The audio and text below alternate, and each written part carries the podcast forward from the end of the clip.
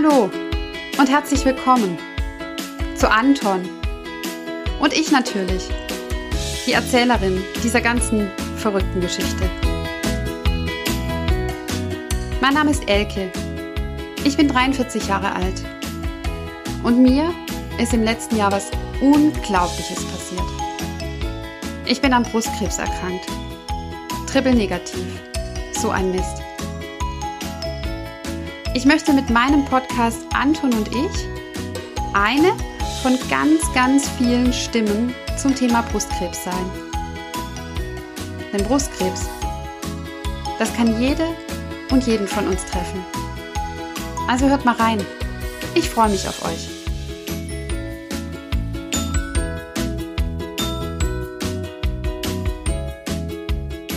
Die Akuttherapie ist vorbei und für mich war es immer so, also nichts habe ich mir während der Zeit meiner Chemotherapie, die lang und hart war, mehr gewünscht, als aus diesem akuten rauszufallen, in eine Nachsorge reinzukommen, nicht mehr so oft ins Krankenhaus zu müssen und einfach ins Leben zurückzupurzeln. Und ich habe gemerkt, es geht ganz viel, mit denen ich im Austausch bin, genauso, die noch in der Akuttherapie sind und sich danach sehen, raus aus dem Krankenhaus, raus aus Chemotherapie und Bestrahlung und wieder zurück ins Leben. Und ich kenne ebenso viele, die aus dieser Tür rausgepurzelt sind, sich riesig gefreut haben, abgeschüttelt haben und dann gemerkt haben, hoppla, wie geht's denn jetzt eigentlich weiter? Und davon soll die heutige Podcast-Folge handeln. Wie gelingt es uns, nachzusorgen, mit uns sorgsam umzugehen, mit unseren Sorgen, mit unseren Träumen und auch mit unseren Wünschen für die Zukunft gut umzugehen, die Angst abzuschütteln und einfach ins Leben zu kommen. Und das total doof ist, darüber alleine zu sprechen, habe ich eine sehr, sehr sympathische und sehr kompetente Dame an meiner Seite, Gabi Schwede. Liebe Gabi, schön, dass du heute mein Gast bist im Podcast Stell dich doch einfach ein bisschen vor. Was magst du von dir berichten? Hallo, danke für die Einladung. Das ist für mich ein ganz erhebendes Gefühl, mal als Gast in einem Podcast zu sein. Das freut mich. Was mag ich von mir berichten? Also ich bin Gabi Schwede, lebe in den Niederlanden. Leider wohne ich direkt an der Grenze zu Deutschland. Also hier ist noch ganz viel Deutsch gefärbt, aber auch eine schöne Gegend. Ich bin 62 Jahre alt, vom Beruf her systemische Familientherapeutin. Meine große Leidenschaft war es, über viele Jahre Mutter zu sein. Bin verheiratet, habe einen Hund und habe im März 2019 die Diagnose Brustkrebs erhalten und bin jetzt ein Jahr etwas über ein Jahr, fast anderthalb Jahre aus der Akuttherapie raus. Genau zu der Zeit, als Corona anfing. Also das war für mich so ein Übergang, der mich nochmal ausgebremst hat. Ich wollte loslegen und starten und wurde dann nochmal ein bisschen abgebremst. Aber im Nachhinein muss ich sagen, ich glaube, so wie ich mir vorgestellt habe, dass ich hätte weiter starten können, wäre es eh nicht gegangen. Es war schon alles gut so. Du hast, ähm, so viel ich weiß, auch eine Chemotherapie hinter dir und du hast eine Bestrahlung hinter dir, ne? Das ist richtig. Ich habe das äh, volle Programm gebucht. Ich bin erst operiert worden, dann wurde die Chemotherapie gemacht, dann die Bestrahlung und da ich einen hormonpositiven Brustkrebs hatte, bin ich jetzt noch in dieser endokrinen Therapie. Das heißt, ich bekomme jetzt noch für fünf bis zehn Jahre, das wird nach fünf Jahren entschieden, ob es verlängert wird, ein Antihormon, das ich täglich äh, in Pillenform nehme. Hattest du, als die Bestrahlung dann vorbei war, das war ja so die letzte klinische Etappe. Jetzt, wenn man die Antihormontherapie, die äh, täglich stattfindet, mal so außen vor lässt, hattest du auch so die Sehnsucht, ähm, dass du durch diesen ganzen Akutzirkus durch bist und dann wieder so in dieses Leben zurückspringst? Mhm. Die Sehnsucht war da. Ich glaube, da können wir alle ein Lied von singen. Ne? Das ist einfach so. Damit habe ich mich auch über die Akuttherapie, ich sag mal, geschleppt und getröstet. Das war so mein Ziel. Also jetzt weiß mal die Zähne zusammen, mach die Augen auf, geh da gerade durch, mache alles, was die Ärzte dir empfehlen. Und dann muss aber gut sein. Dann mit dem Tag der Bestrahlung bist du aber nicht nur geheilt, sondern auch wieder gesund. Das war so mein Ziel.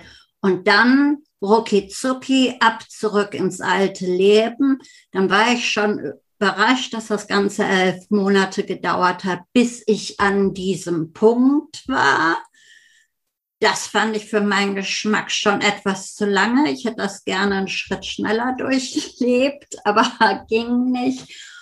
Und dann war ich aber wirklich in den Startlöchern, so wie der Sprinter, bevor die Pistole losgeht. Und jetzt startest du wieder.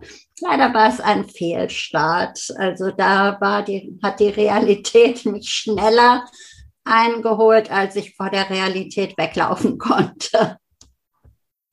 Wie sah das konkret aus? Was hat dich eingeholt? Also was mich als erstes eingeholt hat, war, dass ich mich nicht mehr gesund fühlte. Das war der große Unterschied zu vorher. Ich bin zum Arzt gegangen und hatte eigentlich nichts außer so Delle in der Brust. Mal eben in der Mittagspause, guck mal eben, was das ist. Kann ja nicht viel sein. Ich war ja vor kurzem noch äh, hier und habe mich untersuchen lassen.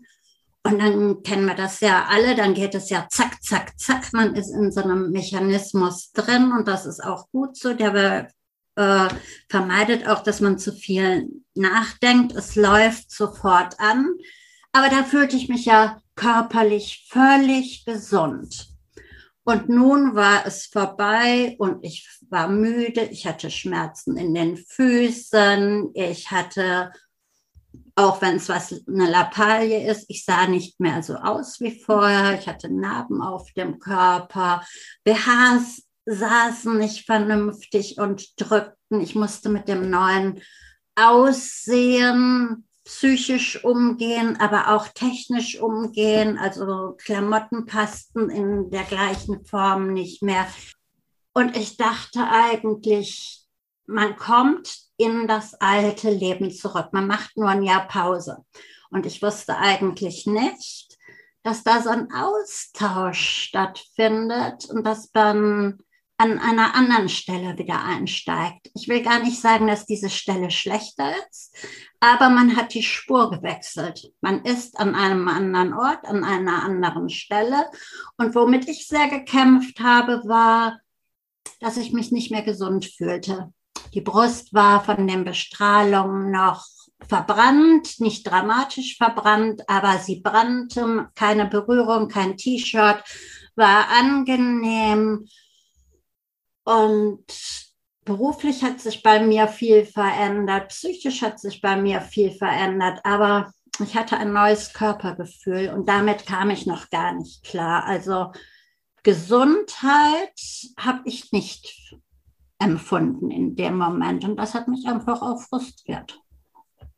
Ja. Das kann ich gut nachvollziehen. Mir ging es ganz ähnlich wie dir, dass meine Diagnose Brustkrebs auch so aus dem Nichts kam. Ich habe mich nicht schlecht gefühlt, ich war nicht schlapp, ich habe mich nicht krank gefühlt und dass ja die Chemotherapie erstmal überlebenswichtig und daran habe ich überhaupt nicht gezweifelt, aber den Körper ganz schön platt macht und ähm, man danach dann einfach auch körperliche Symptome hat, so war es zumindest bei mir, die zuvor eben nicht da waren. Also sprich Polyneuropathie, Gelenkschmerzen, die Schleimhäute kaputt, die Darmflora im Eimer und so. Also ich kam da schon relativ gebeutelt raus und auch die Operation und wie du es auch so beschreibst, man ist so in einem ganz geraden Schema drin. Also es ist alles geplant und ich habe so für mich gedacht, mit dem Ende der Therapie, jetzt ist ja alles durch und ich bin krebsfrei und alle sagen auch zu mir, Gehen Sie ins Leben, Frau Köckmann, leben Sie und machen Sie was draus.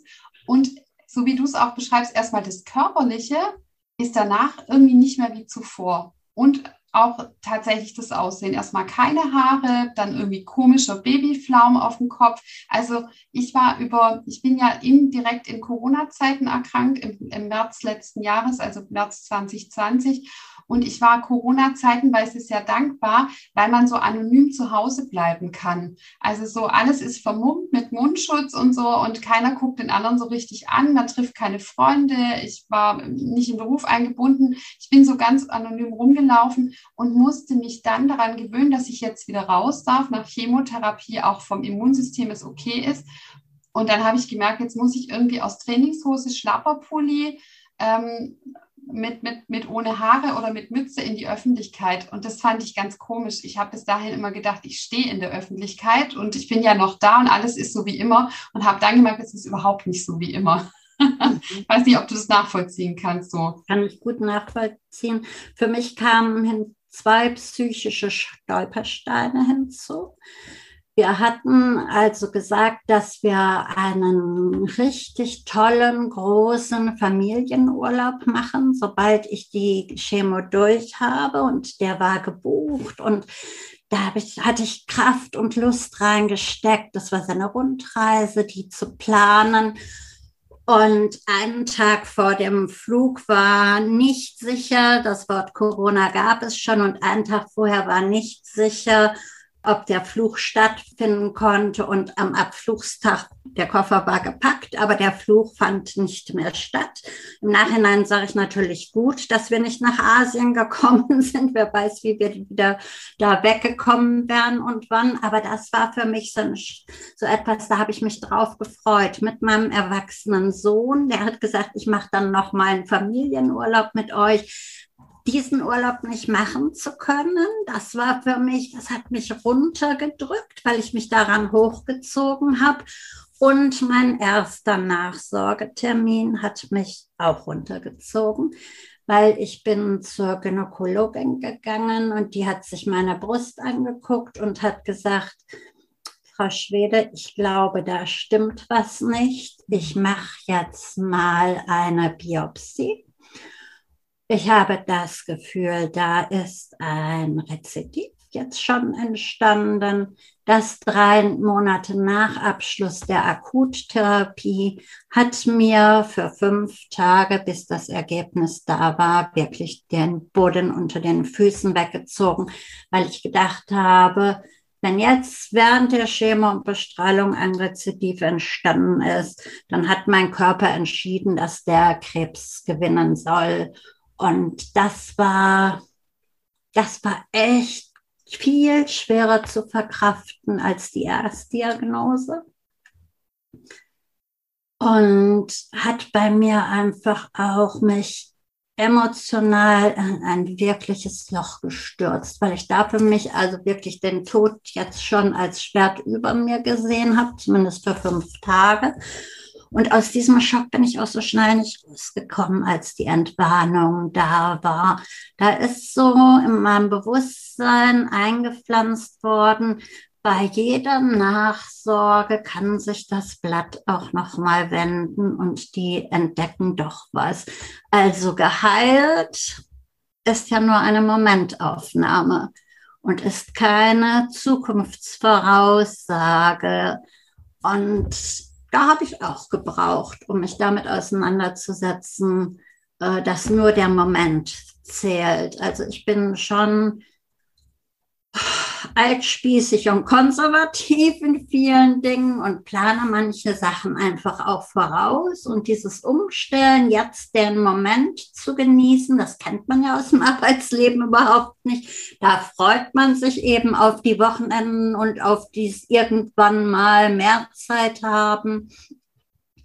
Und da bin das war ein anstrengender Lernprozess, mich darauf einzulassen, dass ich die Zukunft nicht vorbestimmen kann und dass ich nicht weiß, was in Zukunft ist und dass das Jetzt zählt. Und mein Jetzt zählte gerade in der Corona-Zeit, wo in dem Jetzt nicht so viel zu machen ist. Von daher war die psychische Herausforderung nach der Beendigung der Akuttherapie für mich größer, als es mich in der Akuttherapie selbst belastet hat. das kann ich gut nachvollziehen, weil wenn diese Diagnose kommt, mit der man überhaupt nicht gerechnet hat, das also ist zumindest bei mir so im, im, im, im Gedächtnis als wirklich als Schmerz und als Gefühl ganz arg hängen geblieben und auch so wenn dann auch andere sagen, ja, da wird jetzt schon nichts sein in der Nachsorge oder Mensch, alle drei Monate bekomme ich ja meine Nachsorge bei der Gynäkologin. Selbst wenn was wäre, dann kann man das in den Griff bekommen. Aber es ist, wir haben diesen wahnsinnigen Kontrollverlust erlebt. Alles war bisher in Ordnung. Ich fühle mich nicht krank und habe plötzlich Krebs und es kann tödlich ausgehen.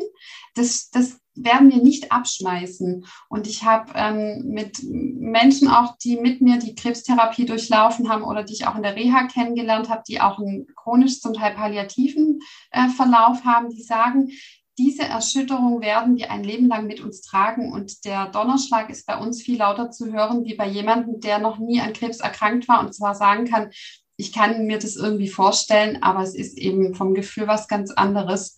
Und ähm, ich gehe auch immer nicht, also ich gehe regelmäßig zu den Nachsorgen und bin da auch auf meiner rationalen Ebene ganz nah dran zu sagen, wenn was ist, es sind drei Monate dazwischen gewesen, das ist viel besser und schneller erkannt wie bei jemandem, der noch nichts hatte und auch wie wir irgendwann aus dem Nichts raus ähm, irgendwas ertastet, was komisch ist und dennoch entscheidet es ja immer übers Leben.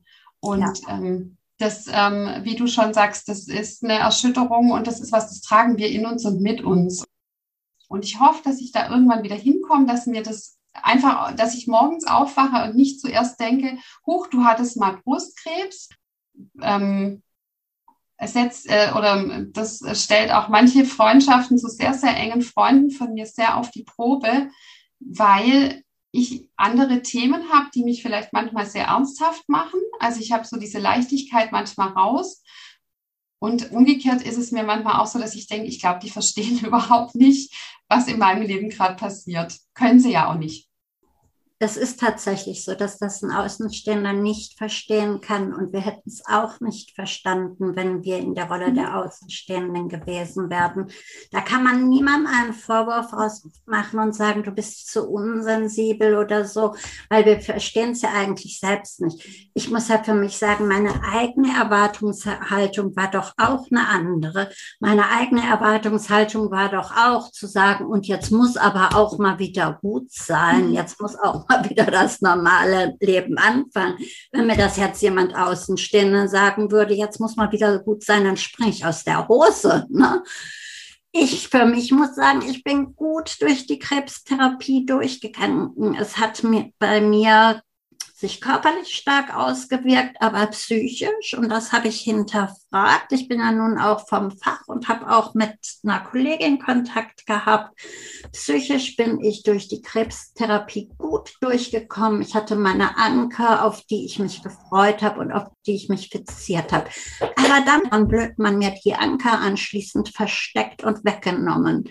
Und ich hatte nicht genug Kraft, nach neuen Ankern zu suchen und bin tatsächlich nach der Krebsdiagnose in das emotionale Loch gefallen und in die Unzufriedenheit und in die Zickigkeit.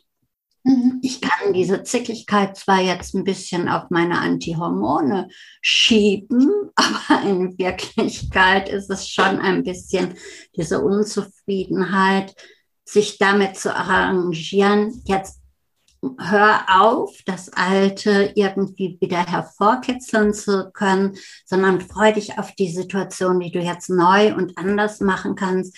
Ich bin nicht so jemand, ich mag immer das Alte ganz gerne. Also ich bin nicht so jemand, der sagt, juhu, wir fangen neu an, sondern ich bin tatsächlich lange Zeit in so einer Abschieds- und Trauerphase von meinem alten Leben geblieben.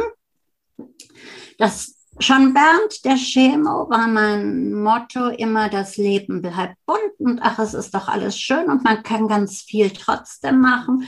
Und das würde ich auch jetzt unterstreichen. Das Leben bleibt bunt. Mhm. Also Krebs ist nicht mehr das Tagesthema ausschließlich. Aber spätestens bei diesen alle drei Monaten zum Arzt gehen, erscheint es ein, zwei Tage vorher in ganz großer Gestalt und ich kann es nicht mehr des Raumes verweisen und sagen, ich will nicht an dich denken, sondern Das Thema steht da festgewurzelt und unbeweglich. Aber das ist ja nur ein Blickpunkt und alle drei Monate. Ich kann schon sagen, ich kann auch viele Sachen, die sich verändert haben, auch genießen. Und auch so ganz lapidare Sachen. Ich kämpfe mit diesem Fatigue-Syndrom, aber ich arbeite ja auch nicht mehr in der Form, in der ich vorher gearbeitet habe. Und ich habe mir, glaube ich, ein Leben lang als Berufstätige montags morgens schon gewünscht, wann kann ich eigentlich mal so lange schlafen, wie ich möchte? Heute Abend gehe ich aber bestimmt früher ins Bett. Aber abends war erstens der Gedanke weg, zweitens wollte ich Freizeit haben, drittens hatte ich noch was zu tun und bin auch nicht wieder eher ins Bett gegangen und am nächsten Morgen eigentlich immer wieder, ach, ausgeruht bist du noch nicht. Und jetzt, jetzt stehe ich auf, wenn ich wach werde. Ich finde, das ist ein Luxus und eine Lebensqualität, die durchaus was hat. Auf jeden Fall.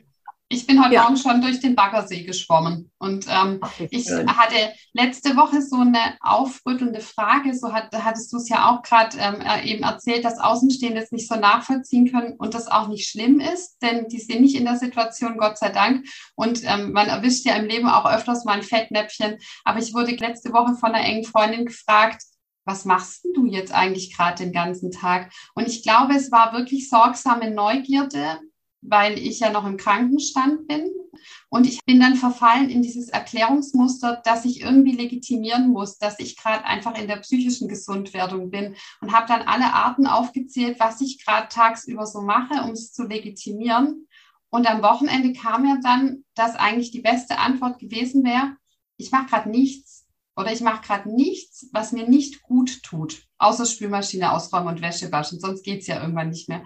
Aber dazu zu stehen, und es ging mir so, ich hatte ein Gespräch mit äh, einer Psychoonkologin und habe der ganz stolz berichtet, dass ich, die ich im Leben eigentlich immer so ein Macher war, so wie du schon morgens aufwachen, Kopfkino, was steht heute an, das auch gerne tun, leisten und zuständig sein und gebraucht werden und abends dann wieder nicht ins Bett kommen, weil man ja mal vielleicht noch einen Film angucken möchte oder mit jemandem telefonieren und dann immer so auf ähm, auf Reserve gelaufen bin. Und ähm, ich hatte dann der Psychoonkologin ganz stolz berichtet, dass ich während meiner Chemotherapie gelernt habe, mit Kraft gut umzugehen. Und dann hat die mich ausgelacht. und ich kann das so gut nachvollziehen, weil ich komme ja tatsächlich selber auch aus der therapeutischen beratenden Branche und hätte das genauso beschrieben, aber ich selber als Patient bin einfach nur Patient. Und sie sagte, Sie haben in der Chemotherapie gar nichts gelernt, Frau Kückmann. Sie haben einfach nur überlebt. Sie werden die mhm. allererste Patientin, die in der Chemotherapie ihr komplettes Leben verändert, resilient wie so ein Yoga-Frosch durchs Leben geht und sagt, das habe ich allein in der Chemotherapie gelernt. Und dann war ich sehr ernüchtert und dachte, Mist, blöd, das hat jetzt irgendwie auch nicht funktioniert. Aber diese psychische Verarbeitung hat bei mir lange nach der Akuttherapie begonnen. Ich hatte ja noch viele Operationen nach der Chemotherapie. Ähm, und erst nach der Reha, in der ich eigentlich gedacht habe, so, da komme ich jetzt zurück, dann sortiere ich mich noch acht Wochen und starte ins Leben, ist bei mir diese, diese Falltür, diese psychische aufgegangen und mein Körper hat gesagt, schön, dass du jetzt ähm, deine körperlichen Wehwehchen alle gut versorgt hast, jetzt kümmern wir uns mal um die Psyche. Und da ging es mir richtig, richtig schlecht. Und ich habe einfach gedacht, ich kann es gar nicht greifen. Ich bin nur müde, ich bin nur antriebsarm. Ich müsste doch jetzt leisten und ins Leben zurück. Alle Freunde fragen mich, du bist ja wieder die Alte und jetzt geht es auch wieder los. Mensch, prima. Und ich habe wirklich Gedankenkarussell gehabt und diese Ängste auch, ich könnte vielleicht doch sterben und ein Rezidiv kriegen, die kamen tatsächlich erst nach der Akuttherapie bei mir. Und zwar von heute auf morgen. Falltür auf, ich fall durch. Ja, da rechnet man dann in dem Moment nicht mehr durch damit. Ne? Man ist ja psychisch relativ gut durch diese Akuttherapie durchgekommen. Also, oh, wenn es schon körperlich Mist war, aber wenigstens psychisch sind wir stabil geblieben. Und dann so um die letzte Kurve kommt dieser blöde Psychestein, der sich da mitten in dem Weg liegt und sagt, Ja, vertan. Also ich liege ja noch. Jetzt bin ich die Hürde. Man ist so abgelenkt während der Akuttherapie. Und ich glaube, das höre ich immer wieder von Frauen, die Brustkrebs haben. Äh, man ist so begleitet und betreut in der Akuttherapie. Und man hat einen Plan und man hat Ärzte, die diesen Plan im Auge behalten, ob man sich auch dran hält. Und man weiß im Prinzip schon, in vier Wochen hast du das und dann hast du noch den Arzt und den Arzttermin. Und dann kriegt man die Hand geschüttelt und dann steht man alleine da. Und ob ich jetzt zu meinem Gynäkologen, der bei mir die Nachsorge macht, gehe oder nicht, habe alleine mal ich im Blick. Und vielleicht käme auch ein Anruf, warum sind Sie nicht zur Nachsorge gekommen, weiß ich nicht aber mehr ist nicht mehr. In dem Moment, in dem man sich immer noch körperlich krank fühlt, hat man die Hand geschüttelt bekommen und gesagt bekommen, du bist jetzt gesund und du bist jetzt geheilt. Und ich habe so einen innerlichen Stinkefinger und sage, Pustekuchen gesund und geheilt. Also ich habe schon noch so meine Wehwehchen. Und dann zweifelt man auch so ein bisschen an seiner Wahrnehmung, finde ich. Also äh, Natürlich hatte ich vorher auch schon mal Rückenschmerzen oder Knieschmerzen. Also das ist ja, wir kennen doch alle, wir haben Rücken. Heute muss ich mich sehr zusammenreißen, wenn ich Rückenschmerzen habe, zu sagen, Gabi, du hast Rückenschmerzen. Weil irgend so blöde Schublade geht auf und sagt, Rückenschmerzen können ein Anzeichen von Metastasen sein zack, geht diese Schublade wieder zu. Und ich muss die zunageln, damit die nicht immer mal wieder aufspringt und der blöder Spruch daraus kommt. Jedes Bewegen nehmen wir heute wahr. Und da müssen wir echt aufpassen, dass wir in dieses Karussell nicht reingeraten und Achtsamkeitsübungen machen oder auf uns achten oder einfach auch diese Gedanken wegschicken und sagen, fange ich an zu spinnen, andere Leute haben auch Rückenschmerzen.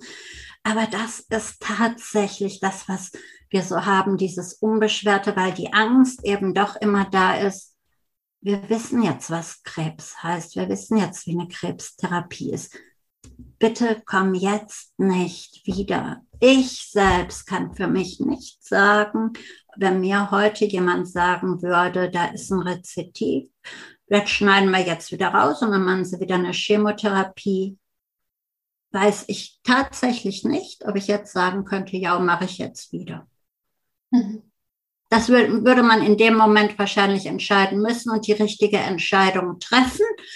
Aber großen Wert lege ich da nicht drauf, da nochmal durchzugehen, jetzt mit dem Wissen, wie es einem körperlich geht und so.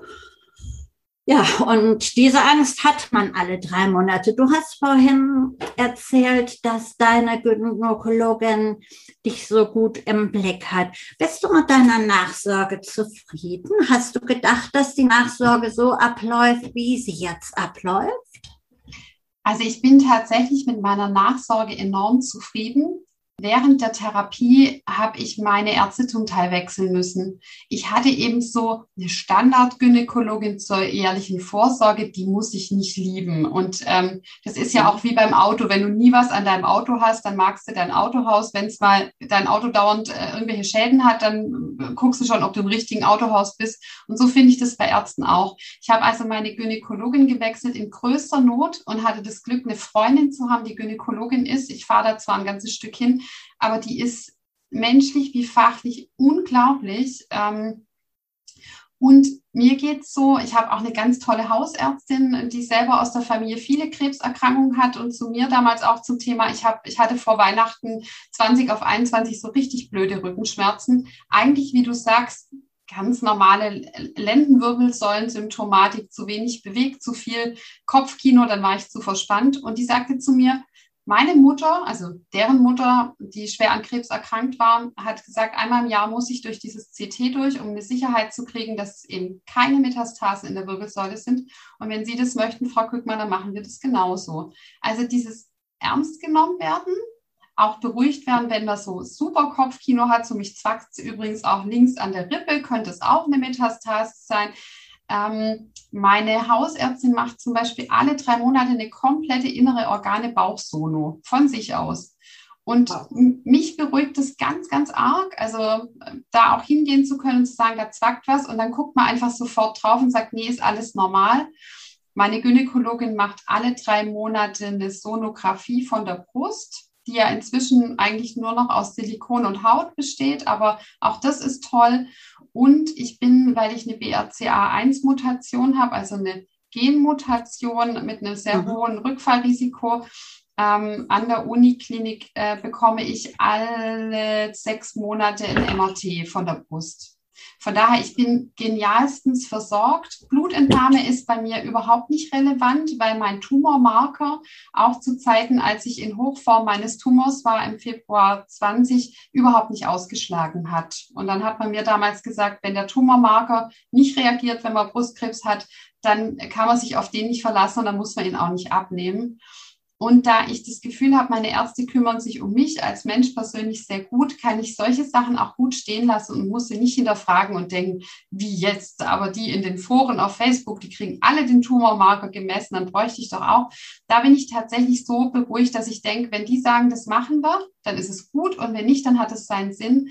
Aber ich finde, da gehört ein ganz, ganz großes Vertrauen in die Ärzte rein, die man hat und natürlich auch, wie du schon sagst, also wenn bei mir die Monster abends unterm Bett vorkommen, begrüße ich die inzwischen herzlich und sage guten Abend, mag noch jemand mit mir ein Buch lesen, bevor wir alle kurz durchdrehen.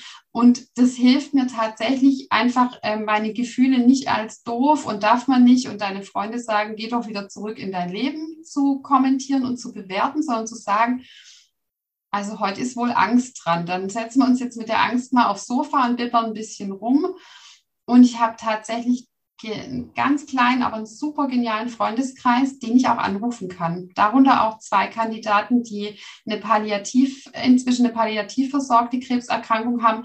Und ähm, ich hatte letzte Woche so einen Moment, ich hatte aus Versehen mal wieder gefragt, wie ist denn das eigentlich mit der Prognose bei meinem Krebs?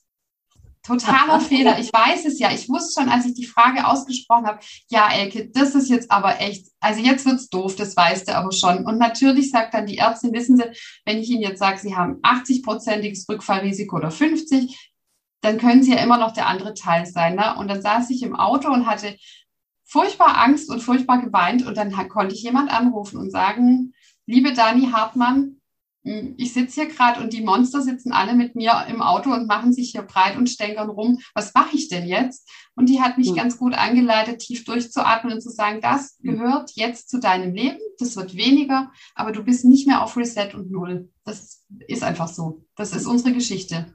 Und das, sowas tat mir dann schon gut zu wissen. Ich bin nicht die einzige Banane am Baum, die gerade irgendwie völlig hohle dreht nach einer dummen Frage, sondern das ist normal, das gehört dazu und es geht aber auch wieder vorbei. Ja. Aber du hast zwei Punkte angesprochen. Der eine Punkt ist, du hast da jemand angerufen, die diese Situation kennt, die auch eine Krebspatientin ist. Die können sich da auch noch mal anders reindenken. Mhm. Ich habe auch Leute, die ich anrufen kann, die dann versuchen, mich zu trösten oder den Monstern, wie du sie nennst, versuchen einen Tritt zu geben, dass die verschwinden. Und trotzdem glaube ich, braucht man das ist was, was ich aus dieser Diagnose gelernt habe. Man braucht andere Betroffene in seinem Umfeld. Ich hatte in meinem Umfeld vorher nur eine flüchtige Bekannte, die ich beim Ukulele-Spielen kennengelernt habe, von der ich wusste, dass sie Brustkrebs hatte und sonst hatte ich keine Ahnung vom Brustkrebs. Und die hat mir ja so ein bisschen was erzählt, was auf mich zukommt, damit ich nicht Dr. Google fragen musste. Aber man braucht auch in der Nachsorge Betroffene, die sich da reindenken können, auch eben in diese absurden Gedanken mhm. reindenken können. So, und jetzt hat mein Chemohirn eingesetzt. Jetzt war, habe ich den Faden verloren und ich weiß nicht mehr, was das andere war. Da ist es wieder. Ich werde nach Leitlinien untersucht. Das heißt, äh, immer dann, wenn man nicht hingeht und sagt, ich habe hier Schmerzen oder sonst was, dann wird das Standardprogramm gemacht. Und zu dem Standardprogramm gehört einmal im Jahr Mammographie, einmal im Jahr Ultraschall der Brust und auch, glaube ich, ich bin mir da nicht ganz sicher, auch nur der betroffenen Brust. Ich weiß gar nicht, ob der anderen Brust auch. Gehört einmal im Jahr Blutabnehmen dazu? Auch nicht wenn, also so hatte ich es verstanden, nicht wenn nicht das Thema Tumormarker irgendwie relevant okay. ist. Ich zäume es mal andersrum auf. Was bei mir gemacht wird, ist, ich werde alle drei Monate bei meiner Gynäkologin wird meine Brust abgetastet. Nein, gar nicht wahr. Einmal wird meine Brust abgetastet, beim nächsten Mal werde ich gynäkologisch untersucht, dann wird wieder meine Brust abgetastet. Aber abtasten, da ist beim letzten Mal bei mir auch nichts gefunden worden. Ich war tatsächlich drei Wochen bevor Brustkrebs bei mir entdeckt worden ist, zum Abtasten bei einer blinden Frau, die ich als Igelleistung extra bezahlt hat und die diesen Tumor nicht entdeckt hat, weil er in der Brust einfach so der war zwar groß, aber so versteckt, dass sie den eben auch nicht ertasten konnte.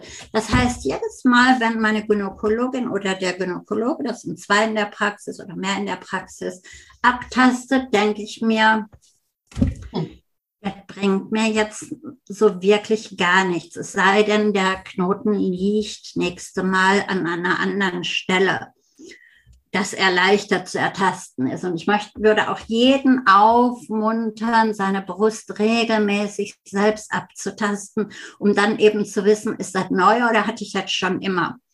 Also abtasten einmal im Monat finde ich wichtig. Bei mir macht es eben der Gynäkologe alle sechs Monate. Und weil ich diese Antihormone habe, verändert sich auch äh, mein ganzer Hormonhaushalt, so dass ich alle sechs Monate gynäkologisch untersucht werde. Und einmal im Jahr ist Mammographie. That's it. Mhm. Also als Nachsorge wird dann nicht wirklich viel angeboten. Und ich dachte anfangs auch, ja, die gucken sich doch zwischendurch die Blutwerte an und da wird doch mal wie bei dir auch Ultraschall gemacht und gesucht. Immerhin habe ich, bin ich doch anfällig. Also für die Medizin bin ich weitestgehend geheilt. Und das ist ja auch so. Mein Brustkrebs ist weg. Und ich finde, Nachsorge ist nicht das, was ich mir vorher vorgestellt habe. Ich brauchte mehr, um meine Nerven zu entlasten. Auf der anderen Seite, jedes Mal das Warten auf irgendein Ergebnis von einem CT oder von was auch immer die für Untersuchungen machen, möchte ich auch nicht öfters mitmachen. Also, und wenn Metastasen gefunden werden, glaube ich, kommt es auch nicht darauf an, ob man die drei Monate oder vier Monate eher findet oder nicht, weil dann kommt eh eine andere Therapie und das Ganze ist nicht heilbar. Aber ich finde, Nachsorge läuft anders ab als ich es mir vorgestellt habe. Ich hatte gedacht, Nachsorge ist intensiver und dass das, ich sag mal, ein verantwortungsvoller Umgang immer noch damit ist, aber eben nicht intensiv, das hat mich schon verwundert. Das war für mich neu. Tatsächlich und ähm, also ich kenne die Leitlinien. Ich finde es aber auch erstaunlich, wenn man verschiedene Betroffene fragt, ähm, die haben alle irgendwie eine andere Nachsorge. Also was bei mir vielleicht noch der Unterschied ist, nach einer Mastektomie, also einer Brustdrüsengewebeentfernung, kann man keine Mammographie mehr machen. Aber tatsächlich, glaube ich, muss man auch immer so diesen Spagat finden zwischen, wenn man eng in der Nachsorge ist, gibt es ein Sicherheitsgefühl. Man ist aber ständig in diesem Stress. Alle drei ja. Monate steht irgendwas an. Jetzt bei einer Sonographie kriegt man immer gleich das Ergebnis, aber bei einem MRT wartet man ja durchaus oder bei einem CT auch mal eine Woche, bis der Arztbericht dann rausgeht.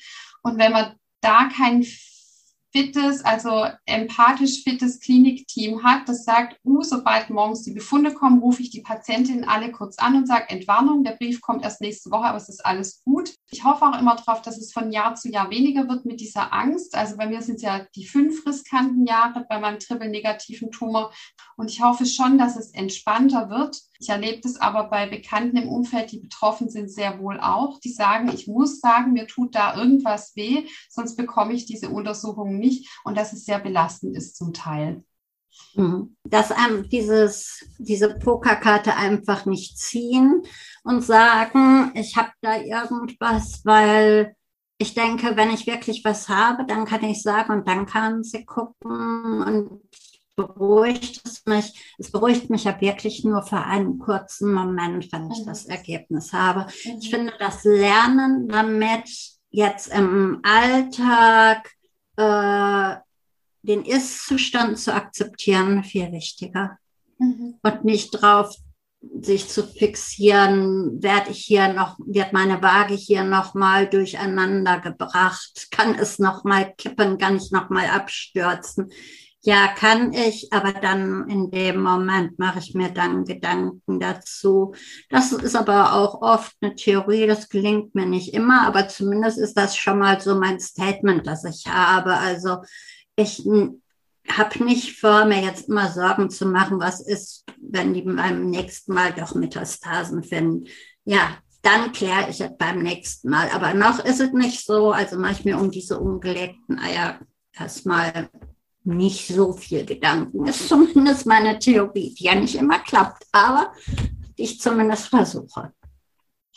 Ich glaube auch, das war noch was, was mir die Psychoonkologin in meiner sehr guten Reha-Klinik mitgegeben hat ähm, weil ich da auch immer so am Hadern war und gesagt habe, Mensch, und jetzt mache ich wieder die gleichen Fehler und warum kann ich da nicht so gut mich abgrenzen und so. Und die hat gesagt, sind Sie doch einfach froh, dass Sie es schon merken. Und das finde ich tatsächlich auch wichtig. Also an den Tagen, wo ich merke, oh, heute geht es mir nicht gut oder heute bin ich sehr, sehr empfänglich für schlechte Nachrichten, für schlechte ähm, Biografien im, im Internet, in sozialen Medien, wo ich dann einfach, wenn ich denke, ich könnte Metastasen haben, natürlich auch nur auf Fälle treffe, wo andere auch beschreiben, sie haben mal Metastasen gehabt und es fing mit leichten Rückenschmerzen in der Lendenwirbelsäule an.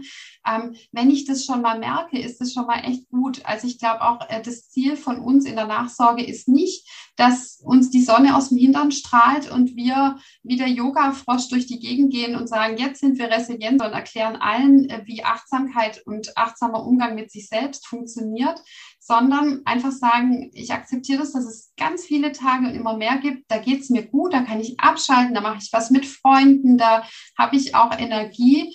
Und dann gibt es Tage, da geht es mir nicht so gut und es darf sein. Also auch mal ein mieser Tag, wo ich morgens die Decke mir am liebsten über den Kopf ziehen möchte und sagen möchte, heute stehe ich nicht auf, heute ist alles doof. Das darf einfach auch sein. Und das haben auch, das muss man sich auch immer wieder sagen, ich hatte auch als gesunde Frau mal Tage, wo ich mir gern die Decke über den Kopf ziehen wollte und sagen wollte, heute ist mein Leben total kacke. Und ähm, das darf sein. Und ich glaube, auch sich die richtigen Leute, das ist so für mich auch in der psychischen Nachsorge nochmal was. Also ich bin, ich werde noch länger in psychoonkologischer Begleitung sein und das ist okay. Das hat nichts damit zu tun, dass ich vielleicht schwächer bin wie andere, die aus so einer Diagnose rauskommen oder ähm, dass ich eine Mimimi bin, sondern das ähm, ist für mich was, wo ich sage, ähm, ich möchte gesund bleiben und auch meine psychische Gesundheit ähm, gut begleiten, dass ich achtsam mit mir oder gut mit mir umgehe. Und ich habe einfach auch einen Start an Freunden oder auch aus deiner Gruppe raus, aus der Es ist Brustkrebsgruppe, der Facebook-Gruppe, die ich einfach auch wirklich toll finde. Da geht man gut miteinander um und da habe ich tatsächlich inzwischen auch Leute kennengelernt, die kann ich anschreiben und sagen, heute ist das Monster irgendwie sehr groß neben mir und da werde ich aufgefangen. Und ähm, das und da gibt es bei mir tatsächlich Freunde, die lang ganz, ganz enge und wichtige Freunde für mich waren, die gar nicht mitkommen. Und es kamen Bekannte dazu, die inzwischen sehr enge Freunde sind, weil die auch ohne Vorerkrankung irgendwie konnten die es besser aushalten und mitgehen oder tun mir emotional besser. Und auch das darf sein. Aber an dieser Stelle müssten wir ja einfach mal, oder ich zumindest, äh, unsere Partner erwähnen, was für tolle Menschen wir an unserer Seite haben, die eben auch genauso wenig wie wir wissen, wie es weitergeht und die mit unserem psychischen Tiefs, die wir haben, umgehen können, die für die noch überraschender kommen, als sie für uns kommen. Wir merken ja schon die Vorschwellen, oh, der Rücken tut wieder weh und jetzt äh, fängt mein Gehirnkarussell wieder an. Mein Mann merkt nur, dass ich aufstehe und nicht gerade bester Laune bin und dann sage, ich lege mich jetzt wieder noch, ich lege mich noch eine Stunde hin oder nee, lass mich jetzt mal, ich gehe mal in mein Zimmer und krame ein bisschen vor mich hin. Die müssen ja echt viel auch mitmachen. Ne? Und das ist so toll. Also ich kann es von mir nur sagen, dass man auch immer, es ist so toll, dass man auch Menschen im Umfeld hat, die da wirklich mitschwingen. Ich glaube, ohne die wird man es gar nicht schaffen. Aber unsere, unser Umfeld ist ja auch sehr betroffen von unserer Krankheit. Es ist ja nicht nur unsere Krankheit, sondern diese Krankheit ist ansteckend. Die kriegen keinen Krebs, aber die kriegen all diese anderen Sachen äh, auch mit und müssen sie in ihrem Alltag integrieren. Ja, da hast du recht. Und das ist echt, das ist wirklich auch eine, eine Stelle wert im Podcast, mal zu sagen, herzlichen Dank, lieber, lieber Ehemann und herzlichen Dank, liebe Kinder, lieber Sohn, bei uns beiden ja das Sohn. Die sind ja gesund und können eigentlich ganz unbeschwert durchs Leben hopfen und irgendwie haben sie auch Krebs durch uns und wissen ja. auch nicht, wie lange das dauert und wann morgens die Ehefrau einen anstrahlt und sagt, heute ist ein guter Tag, um die Welt zu retten und wann sie einfach die Decke über den Kopf zieht und sagt, Kaffee wäre prima und ansonsten möchte ich heute lieber nichts. Ja, ja tatsächlich. Da hast du recht. Ja. Was können wir denn rüberbringen, was das, was die Veränderung ist, die diese Krankheit mit sich bringt?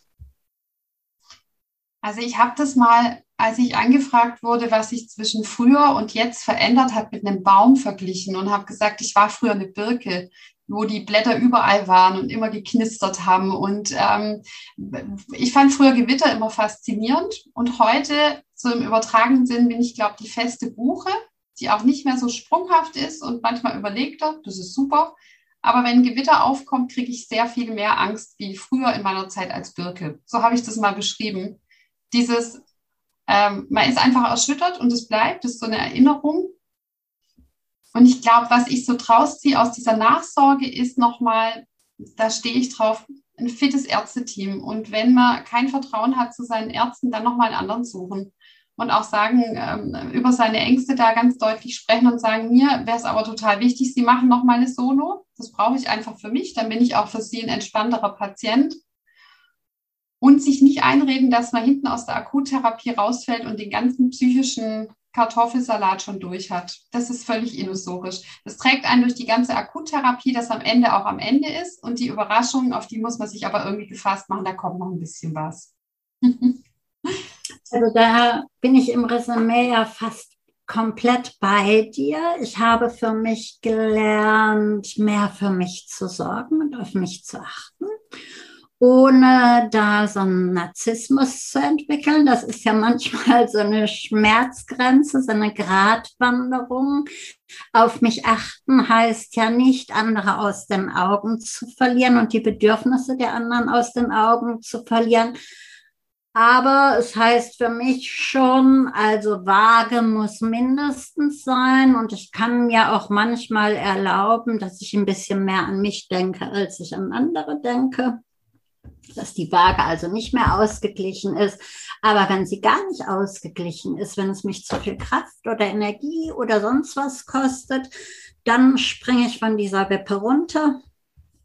Und dann sollen sie ohne mich weitermachen. Das habe ich gelernt, da konsequenter zu sein und Nein zu sagen. Ich war immer schon nicht unkompliziert. Ich glaube, ich bin komplizierter geworden dadurch, weil ich das, was du vorhin erzählt hast, auch mit seiner Oberflächlichkeit nicht mehr gut umgehen kann. Das heißt nicht, dass ich nicht auch mal einen witzigen Mädelsabend äh, ganz toll finden kann. Ich muss jetzt nicht immer philosophieren und schwierige Themen haben.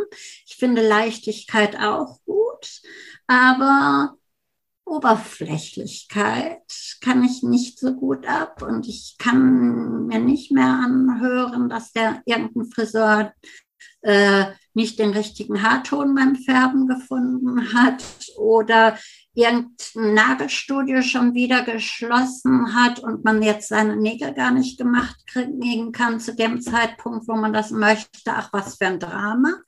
Da bin ich echt zickiger geworden und steige ohne Vorwarnung eigentlich aus diesen Themen aus. Da kann ich mich heute nicht mehr drauf einlassen. Das ist sicherlich was, was sich verändert hat. Ich habe schon auch ein Stück Dankbarkeit äh, in mir bezüglich meiner Familie. Die ist auf eine harte Probe gestellt worden und es hat mir nochmal so das, die Sicherheit gegeben. Man hat ja ein Gefühl dafür, dass das gut läuft, aber man weiß ja nie, was im Ernstfall ist. Und dieses Gefühl, im Ernstfall gut versorgt zu sein, in dem Moment, in dem ich nicht kann, sind andere da und springen ein. Das hat mir ein Stück Lebensruhe gegeben und ein Stück Bewusstsein für mein, meine Lebenssituation und mein Lebensglück. Was hat es mir denn noch gebracht? Hm. Mehr fällt mir jetzt erstmal nicht ein. Da sind sicherlich noch ganz viele andere Sachen, die es mir gebracht haben. Aber ich finde tatsächlich als Resümee das Leben, und zwar nur das Resümee aus unserer Sicht, die wir keine Metastasen haben und nicht palliativ sind. Ja. Mein Resümee ist ganz klar, ich stehe nicht mehr an der gleichen Stelle im Leben. Es hat sich viel verändert. Diese Veränderung hätte ich nicht gewollt und diese Veränderung hätte ich nicht gebraucht. Und ich bin jetzt nicht glücklicher als vorher, aber ich bin auch nicht unglücklicher als vorher. Ich stehe an einer anderen Stelle und an der Stelle, an der ich jetzt stehe, das habe ich nicht so schlecht getroffen. Also die Stelle ist in Ordnung die hätte ich mir nicht selbst ausgesucht, aber damit kann ich jetzt gut umgehen. Also es ist nicht besser geworden, es ist nicht schlechter geworden. Tatsächlich ist es nur anders geworden. Und da ich jemand bin, der sich nicht so gut trennen kann und an Alten und an Traditionen und so ganz gerne festhält, ist das auch eine Herausforderung. Aber ich bin jetzt anderthalb Jahre nach der Akuttherapie und kann sagen, es gab Stolpersteine an Stellen, wo ich sie nicht erwartet habe. Also immer schön Augen auf, nie Augen zu und durch, sondern immer schön Augen auf, und durch. Aber diese Horrorvorstellung, die man teilweise hat und dem man sich nicht entziehen kann, na, so schlimm war es dann zum Glück doch nicht das kann ich nur so unterstreichen, was du jetzt auch gesagt hast. Dieses, ähm, wenn jetzt so die manchmal aus Verlegenheit die Frage von Fremden kommt, was hast du für einen Gewinn aus dieser Erkrankung gezogen? Das inzwischen macht mich nicht mehr ärgerlich, sondern ich, ich muss dann einfach ein bisschen lächeln, weil ich denke, die unsichere Frage hätte ich vielleicht auch mal irgendwie aus Versehen gestellt. Aber nein, wir haben keinen Riesengewinn aus der Erkrankung gezogen, den wir, auf den wir sehr, sehr dankbar sind und den es eigentlich das unentbehrlich macht, jemals durch Brustkrebs durchzugehen. Aber wir arrangieren uns. Und ähm, das nicht immer schlecht, sondern auch oft auch sehr gut. Aber gerne lieber ohne so ein Lerngeschenk. Ne? Fühlst du dich heute gesund? Nee, tatsächlich nicht mehr so wie vorher, weil ich tatsächlich durch die ähm, hauptsächlich Chemotherapie ordentlich gebeutelt bin und durch die vielen OPs. Also eine, eine Silikonbrust ist was anderes wie eine normale und Eierstöcke machen auch so ihren Sinn. Ja. Mm, ich bin immer ein bisschen, ähm, oder es, es erdet mich immer wieder oder weist mich einfach auf meine Erkrankung hin, wenn ich meine ganzen Cremes äh, sehe, die ich so an meinem Nachttisch entlang reihe. Ich dachte, dahin komme ich mal mit 60. Da habe ich auch immer ein bisschen Scherze gemacht. Ja, ja, wenn ich dann wie oben, unten überall Cremes habe. Ähm, da hat mich einfach irgendwie mein Lerngeschenk auch selber in den Hintern getreten und hat gesagt, so Wunsch ist Wunsch, Frau Klückmann, hier sind die Cremes. Aber man arrangiert sich und ganz wichtig finde ich auch, mit einem Partner in, im Gespräch zu bleiben. Also nicht zu sagen, es ist mir peinlich und was denkt der jetzt und jetzt schmiere ich hier überall irgendwas hin, sondern unsere Partnerschaft hat es, glaube ich, einfach ein Stück weitergetragen. Und irgendwann kommt der ja hoffentlich hinterher. Mit, es gibt ja auch Altersbewegchen für Männer und dann haben wir einfach beide ganz viele Cremes. Und bis dahin gehe ich schon mal erfahrungsmäßig ein Stück voraus. Mhm. Also bei mir ist es, dass mir die Antihormontherapie körperlich sehr zu schaffen macht, äh, weil wenn dem Körper Hormone entzogen werden, wirkt sich das ja nicht nur auf den Krebs aus, der sich aus Hormonen äh, ernährt, sondern wir haben ja nicht umsonst weibliche Hormone. Das ist ja, Östrogen ist ja so ein Lifestyle-Hormon, das uns jung hält. Aber wenn Östrogenmangel da ist und wir werden ja auf so einen Hormonmangel gebracht, dann wirkt sich das auf die Haut aus, wie du sagst, aber auch auf die Schleimhäute, mhm. auf die äh, Schmierung im Knie, mhm. auf den Schmierungen in den Fingerkoppen, auf den Schmierungen, nein, das sind ja keine Schmierungen, aber auf den Synapsen im Hirn mhm. wirkt es sich aus. Und ich merke tatsächlich, dass ich in einen Alterungsprozess reingeraten mhm. bin. Da bin ich echt angestoßen worden von hinten. Da hat mich jemand mit Schwung reingeschoben in diesen Alterungsprozess, den ich auch nicht aufhalten kann. Ich fühle mich heute nicht wie 62, sondern deutlich älter. Und damit hadere ich auch. Also das hätte ich durchaus nicht gebraucht.